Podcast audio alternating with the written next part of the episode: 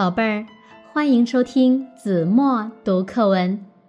今天我要为大家读的是四年级下册第十八课《萧山杨梅》，作者元英。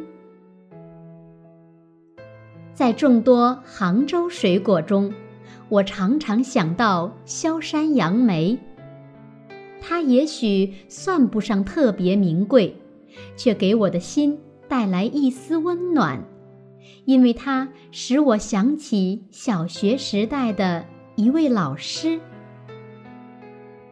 上四年级的时候，我的语文老师姓金，至今我还记得金老师那瘦瘦的脸和深咖啡色的中山服，却总也想不起他的名字。金老师怎样教语文课？我记不清楚了，但有一点印象很深，他很注重鼓励我们课外阅读。课外阅读这四个字，我就是从金老师口中第一次听到的。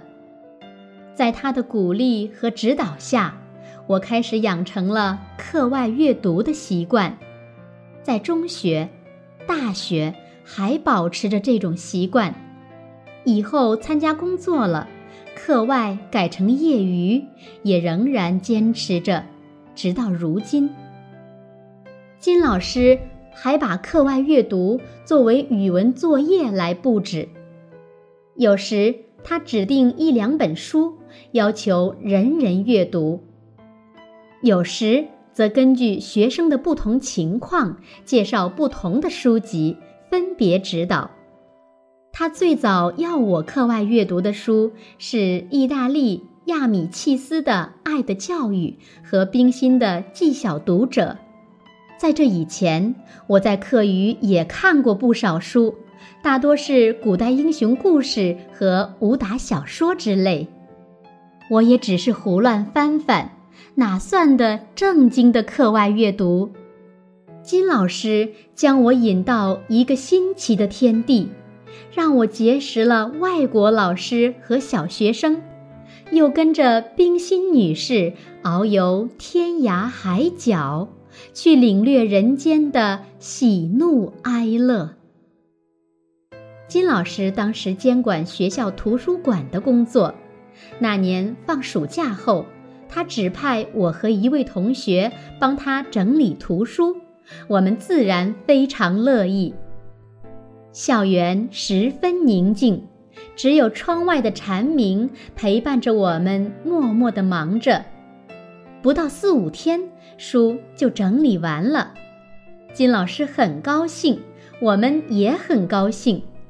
那时正是一天中最热的时刻，他叫那位同学下楼去打一盆凉水来，让大家擦擦汗。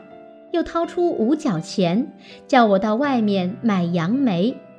我问买多少，他说仅钱买。我捧着一大包杨梅回来，忘记了是几斤，反正我从来没有一次买过这么多。我们围坐在图书馆一角的小桌子边，金老师望着那一大包深红色的杨梅。笑着说：“吃吧，尽量吃吧。我们萧山杨梅最好吃。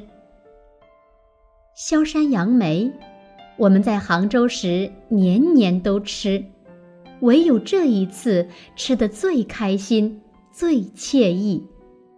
颗颗杨梅又甜又有点酸，一直甜到心里，把嘴唇和舌头都染红了。”临走时，我们向金老师道谢，不仅谢他请我们吃杨梅，还谢他允许我们在整理图书的休息时间随意翻阅许多书。